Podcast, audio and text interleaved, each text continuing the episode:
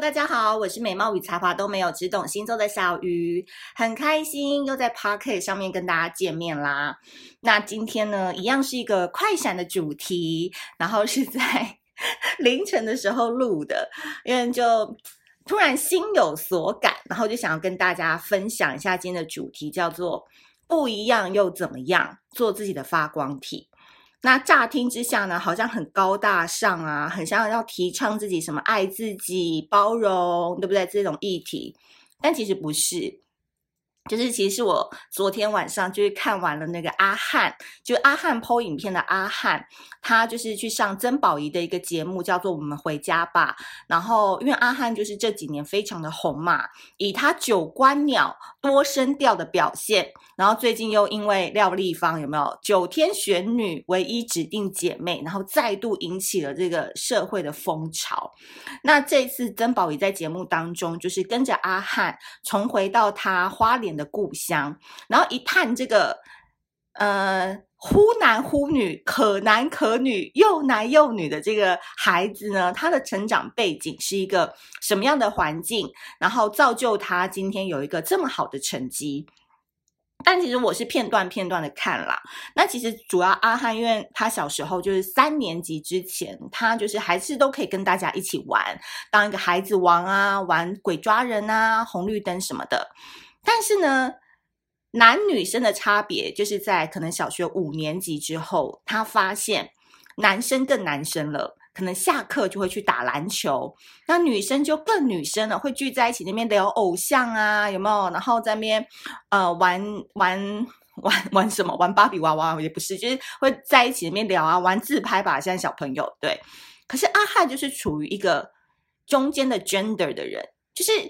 他又不想要去跟男生。打篮球，可是如果他跟女孩子玩在一起的话，可能又会被说很娘，所以他很尴尬。他就突然发现说他在班上没有朋友了，然后他就开始低头画画。所以这也是为什么阿汉很会画画的一个原因。然后因为他会觉得说自己好像跟别人不太一样，然后因为他的声音嘛。两月江有没有那种，就是中间声线再偏高一点，所以你知道，男生可能年纪越大的时候，就很喜欢模仿这种比较女性或娇柔一点的男生这样子。我现在连用词可能要稍微小心一点，不是偏女性啊，就比较娇柔一点的男生这样。所以他讲完一句。男生就会模仿一句，比如说：“老师，我想去上厕所。”然后臭男生就会说：“老师，我想上厕所。”就会这样子去模仿他。然后，所以他在求学时期，他其实就常常望着花莲的海，因为他是花莲人，然后就一直很想要逃离家乡，就是想要到台北来发展。那等到他到台北来发展的时候，诶，他已经很成功一阵子了嘛。那他可能才重回到花莲。生活的时候，他发现其实故乡给他的美好跟滋润，是造就他很多人生当中不可磨灭的经历。嗯，那其实我看到这一段时候，我就非常非常的感动，因为我就会觉得，这个世界真的最美好的一件事情是。他曾经即将要毁灭，就是我们每一天好像都是活在世界快要毁灭，然后病毒很多，然后人心很烦，然后政治很闹，然后爱情也很讨人厌，然后事业跟金钱的追求永远追求不完的，人生就是很累。我的意思是这样。可是当你去看到一些很好笑的影片，然后很北烂的梗。你又会觉得说好好笑哦，这世界也是有很多可爱、良善的，然后北烂的好有趣的一面。那我觉得阿汉的这个故事给我一个很大的启发，是因为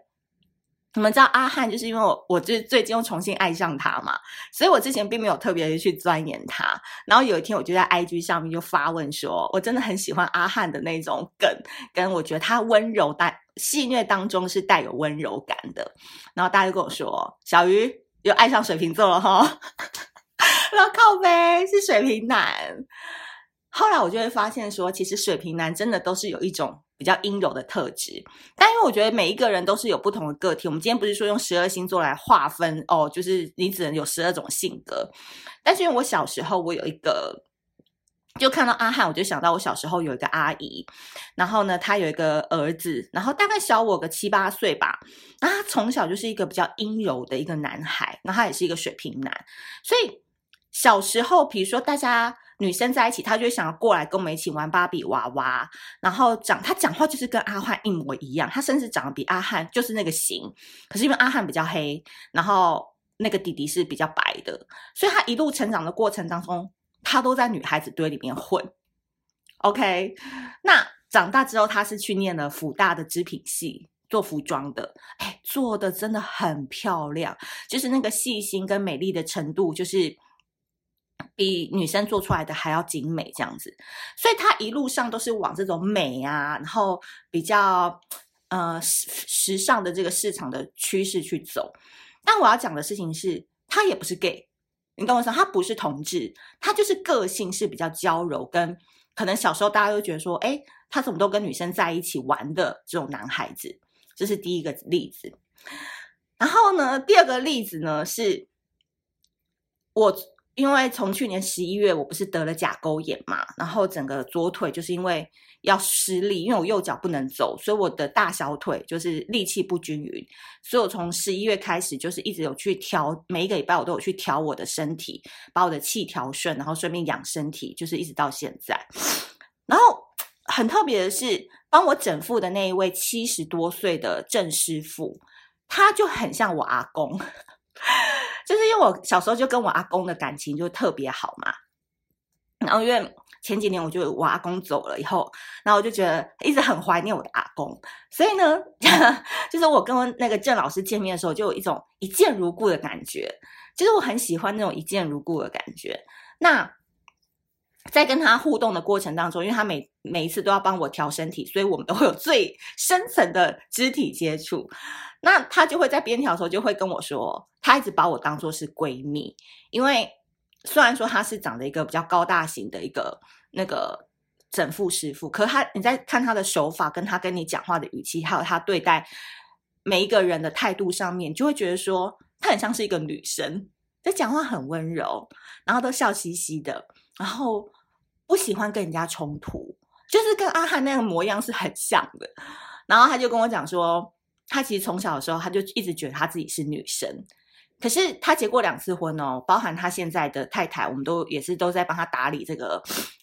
那个工作的事宜这样子。可是他心里一直觉得他是一个一个一个女生，然后所以他从小就是跟女生玩在一起。所以他在当兵的时候，他很痛苦。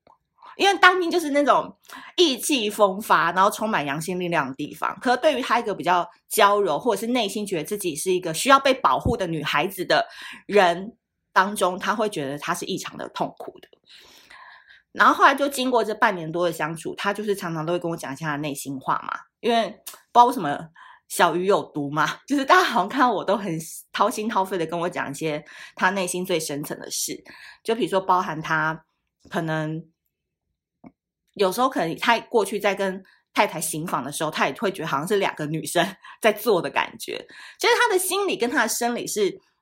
呈现很矛盾的一个状况。所以他说他其实很难得可以遇到我，就是跟我讲一些他内心的一些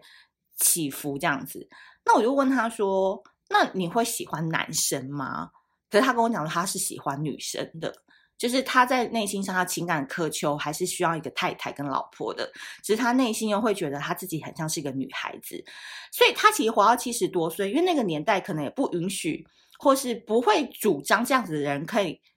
有认同感。所以他直到现在，他七十多岁，他还是觉得自己很孬。那个孬点来自于他觉得他自己太懦弱了，他觉得他没有力气去跟，没有勇气去跟这个世界 fighting，或者是。有时候遇到不公不义的事情，他可以直接回骂过去。那可能小于我本人就是阳气可能比较重，所以他可能在我身上就会看到一个很做自己或者是很勇敢的一个过程。所以他就跟我分享这样的故事。所以我就那时候心想说，真的有时候这种就是真的是人的一个变化。他也不是说这个时代因为更有包容性，所以很多人会因为这样子更有认同感。其实说不定在我们古老时代或者是阿公阿妈那那一个那一辈。有很多人是面临这样子的状况，那可能是直到现在二零二二年，他们才因为这个时代的 open，他们愿意敞开心胸跟大家说这样子。然后第三个例子呢，是我觉得最近认识的一个水瓶男嘛。然后这个水瓶男也是上次我们就是出去玩的时候认识的。那照道理来说，就是认识完之后，应该第二天大家就不用再见面或不用再联系。可是缘分就是很奇妙，就是因为这个水瓶男他的头脑蛮好的。然后有一次他就是约我去吃饭，然后吃完饭之后，我就跟他聊说我最近想要做的一些呃牌卡的计划，还有未来我想要把我的品牌发展成什么样的一个模式，然后就跟他聊。哎，想不到就跟他的专业 match 上了。那我不得不说，我非常感谢，就是老天爷让我认识到这个水瓶男，因为我过去的女性思考的头脑都是比较偏内容、比较偏字很多的路线。可是当一个水瓶男加入到我的团队之后，他给我的 idea，还有给我的一些方向，还有跟我可以怎么样去整理、同整、重新排序我的牌卡，我的。思考方式，我觉得他给我非常非常多的帮助。那我觉得在某一个部分上面，我们呈现了一个无形的价值交换。怎么说呢？因为这个水瓶男他今年三十四岁，他小我三岁嘛，对，应该是三十四岁。他说，其实在今年之前，他一直觉得他自己很奇怪，他觉得他自己融入不了这个社会，因为不论是他可能过于聪明，所以导致于在班上常常显得格格不入，或者是说他在想要追求男女的认同上面，他可能就一两位男性好朋友，可是他也想要去把妹啊，他也想要认识妹子啊，他也想要被女生认可啊，他能力很强啊，等等等，就是男生想要的东西，他也想要嘛，可是。他就是找不到那个地球人的规律，怎么样打进地球人的世界？所以有时候觉得说，哈，人世间真的是也是蛮不公平，就是这样。比如说，同样有两个男生在，那这个男生明明我就看到他身上有这样子的优点，他头脑很好，他逻辑很强。可是另外一个男生就是高高帅帅的，然后嗯，不用讲话，女生自动就会贴上。然后我就觉得，啊，这世界真的就是这样，大家就是一个看脸时代。有些人你不用多聊，就会被他的外表吸引，然后你就主动想要贴上去。可有些人他的确就是需要一些练习，或是需要一些努力，他才能把他的价值给展现出来。后来有一次，我们就是去喝酒的时候嘛，然后我们就在聊，他就跟我讲说，我的牌卡可以怎么做，然后那些模式是什么。然后我每次出来，我都觉得心灵很饱满，因为。这个就是我想要的东西，就是有人可以告诉我一个新方向，然后他还可以帮我统整 Excel。我就是最讨厌 Excel 这个东西了。那同样的，我觉得我有给他很大的空间去做他自己，然后我一直跟他讲说，你不要去受那些外界觉得你怎么样，就要跟地球人一样，因为我常常就觉得说，地。地球人正常的人真的太多了，为什么要去当那个正常的人呢？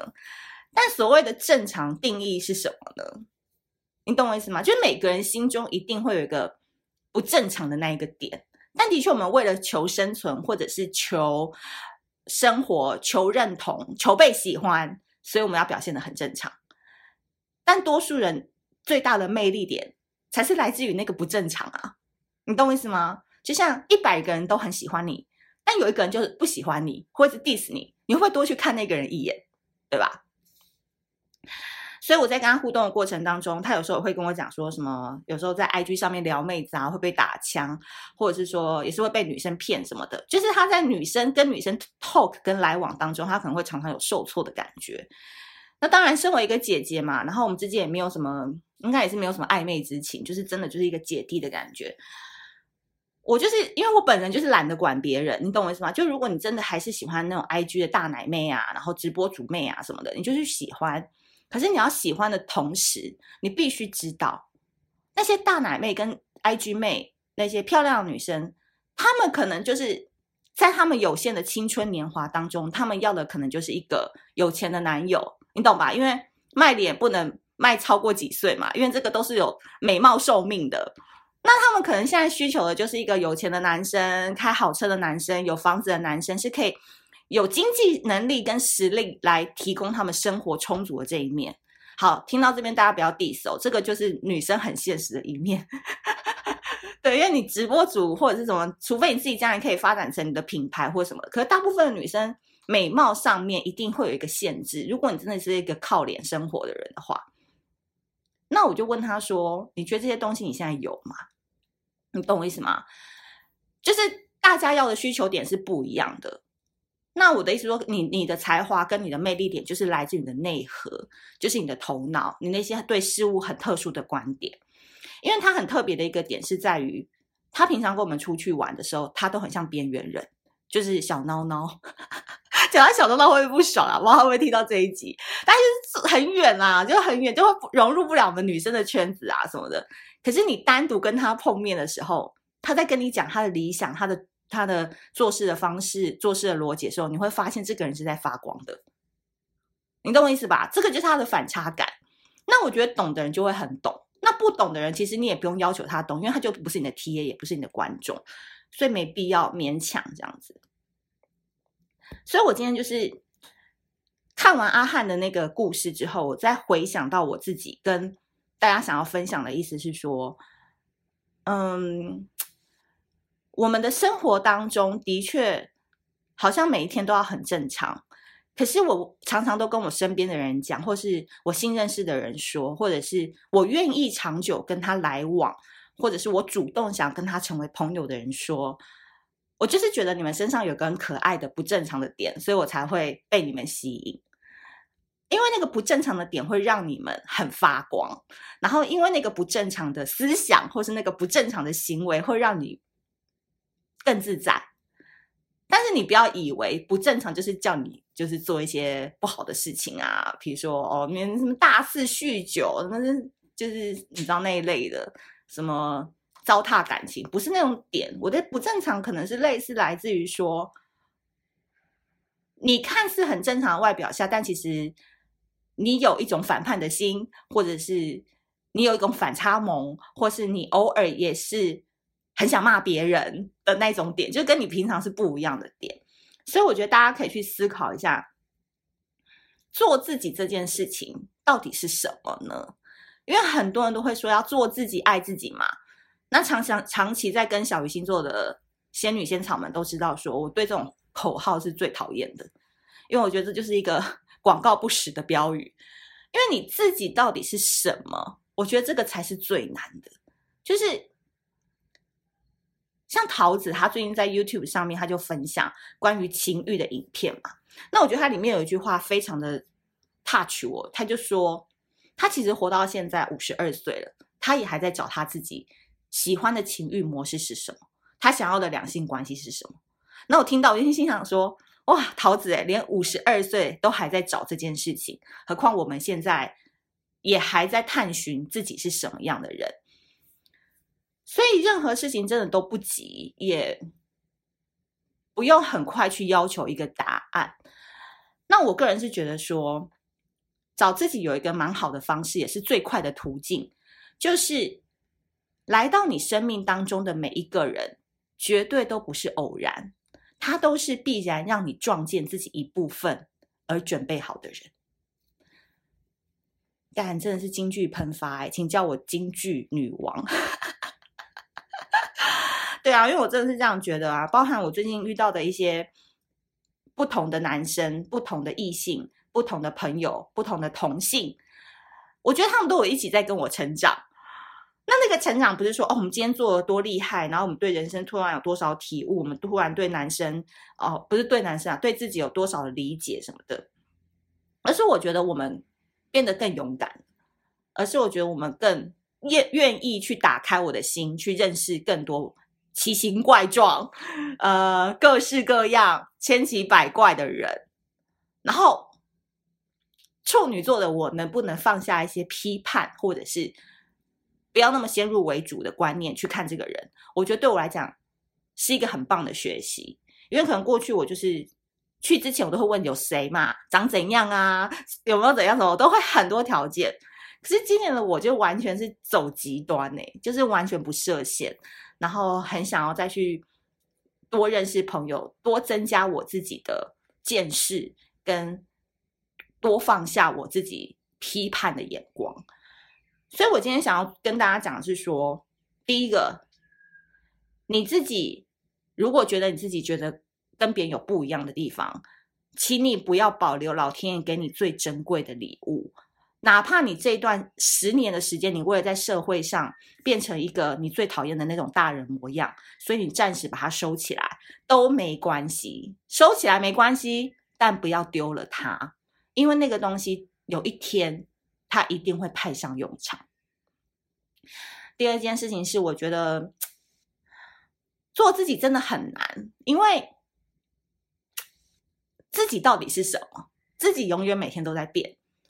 所以我们有时候还一直去关心，比如说巨蟹男有没有回我讯息啊？射手男又怎么啦？狮子男到底会不会选我啊？等等，好像你都不太在意你自己是谁哦，类似这样啦，就是也不是今天也不知道骂你们，但我的意思是说自己是怎么样的一个人，可能都要花一辈子去搞懂。那我们能不能花五趴的时间去了解别人就好，九十五趴的时间稍微放在自己的身上，因为当你了解你自己。慢慢了解你自己之后，你会发现其实人生很多事情都比较顺的，就是包含你会跟怎样的对象在一起，你适合什么样的朋友圈，你做工作时你的态度是什么，你的目标是什么。我相信等到你慢慢长大，慢慢历经很多人事物之后，放下的就该放下，该把握的就把握，就是松松紧紧、松松紧紧的就 OK 了。最后一个点是，我也蛮期许大家跟我一样，我也是持续在努力当中。就是我们不要把所有的东西都放在一个点上，而是我们能够更不加批判，然后把心打开，把脚跨出去，然后愿意去喝酒。当然，现在疫情啊，等疫情过后，愿意去喝酒，愿意去社交，愿意去交不同类型的朋友。当然啊，那些骗你钱啊，或者是真的能量场跟你很不相符的，就去一次就不要再去。那个真的是你自己去筛选。可是我的意思是说，不要只活在自己的圈子里面，然后都跟一样的人去互动，因为那会让你的人变得越来越正常。偶尔还是要跟一些不正常的人在一起，just like me，you know，你就会发现说，哦，原来我也是可以被刺激的，